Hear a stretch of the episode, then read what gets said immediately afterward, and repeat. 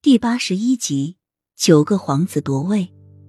雨涵连忙跟上去，墨绿男子走得很快，直到走到玄武河的时候才停下。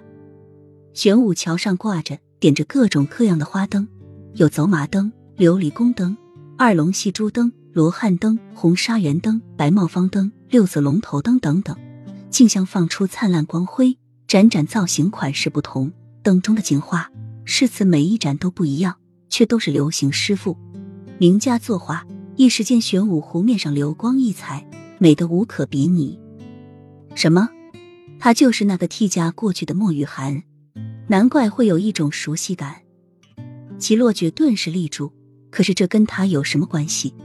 莫不是六哥想从他下手？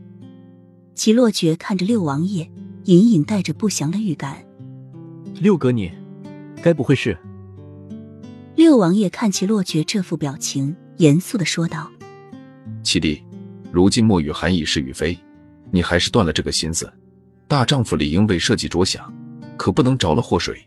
七弟，你该放下了。”六哥的意思，岂不是他已经遭受了什么危险？他出门只带了一个丫鬟，而且还走丢了，可想而知，他现在已经是凶多吉少。虽然知道他不是真的莫雨涵。但是六哥为了排挤三哥，把一个不相干的人牵扯进去，这实在有点残忍。而且杀了他又有什么用呢？六弟说的对，七弟你切莫怪你六哥，这也是为了我们日后着想。你想，将三哥最宠爱的女子除了，三哥必定会痛苦万分，无心参与朝政，戒备也将放低。那时我们就可以趁虚而入，制造各种陷阱，让三哥自个儿跳进去。四王爷狡黠的笑着，嘴角蔓延着阴狠。